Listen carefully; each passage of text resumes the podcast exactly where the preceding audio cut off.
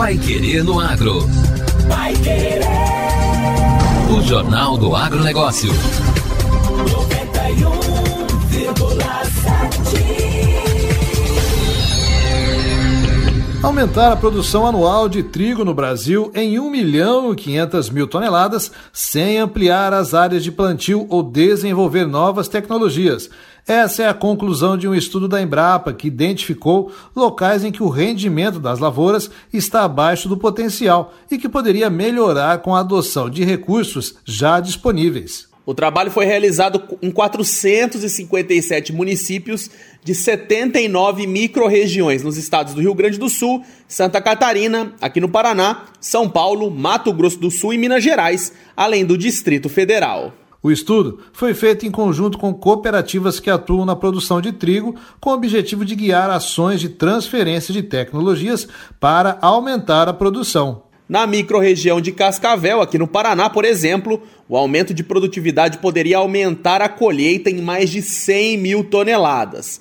Já em Cruz Alta e em Santo Ângelo, municípios do Rio Grande do Sul, melhorar o rendimento também faria as safras crescerem em mais de 90 mil toneladas. Segundo o chefe-geral da Embrapa Territorial, Gustavo Spadotti, essa nova modalidade pode ser aplicada em várias regiões do país e também na cultura de outros produtos. Então, ele pode ser aplicado para outros produtos, outras cadeias produtivas, outras regiões e também aplicado especificamente com alguma cooperativa, associação de produtores, usinas de etanol, por exemplo. Então, ele pode ser aplicado em outras escalas também. Spadotti destacou ainda que as ações para ampliar a produção são de fácil execução. Isso envolve medidas que promovam a produtividade e que protejam a produtividade das culturas, ou seja, adubação, é, é, manejo integrado de pragas e doenças, sistemas de produção corretos, uso de sementes certificadas e viáveis. A Embrapa tem um setor que recebe os produtores rurais e cooperativas interessadas em melhorar a produção das suas terras. Para ter apoio dos pesquisadores, basta procurar a unidade aqui do Paraná. Vai Querer no Agro.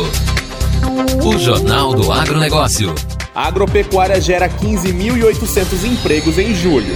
A agropecuária brasileira gerou 15.870 postos de trabalho com carteira assinada em julho deste ano, resultado de 103.950 mil contratações e 88.080 dispensas, os números estão no relatório do CAGED, Cadastro Geral de Empregados e Desempregados, divulgados ontem pelo Ministério do Trabalho e Previdência. Os números incluem os segmentos de agricultura, pecuária, produção florestal e pesca e aquicultura.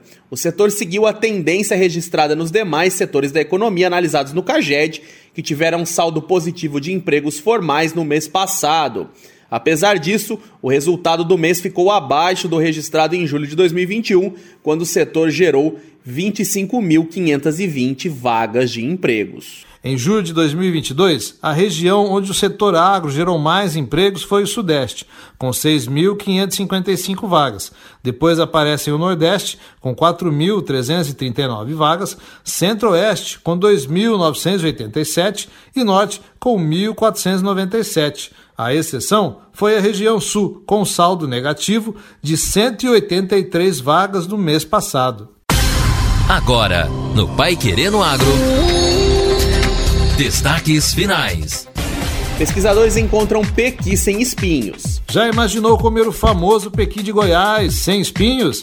Esse é o sonho antigo daqueles que apreciam a fruta e que será possível após a pesquisa da Embrapa junto à Emater de Goiás. A pesquisa, que durou um total de 25 anos, olha só, descobriu a espécie de pequi sem espinhos por meio de um produtor do Mato Grosso que encontrou um pequizeiro que produzia a fruta com a variedade genética e informou a Emater para que produzissem réplicas da planta. A engenheira agrônoma na Emater e responsável pela pesquisa, Elaine Botelho, garante que além do sabor ser quase idêntico ao que já conhecemos, o pequi sem espinhos não apresenta perigos para quem vai consumir. Uma importância muito grande é a manutenção desse tipo de, de genótipo, né, desse tipo de material. Porque era uma planta única na natureza que poderia morrer por um fogo, por uma broca, por um raio e nós perdermos esse material. Então ela foi multiplicada. E a segunda vantagem é que um piqui sem espinho, ele permite que criança, que idoso, que estrangeiros comam esse piqui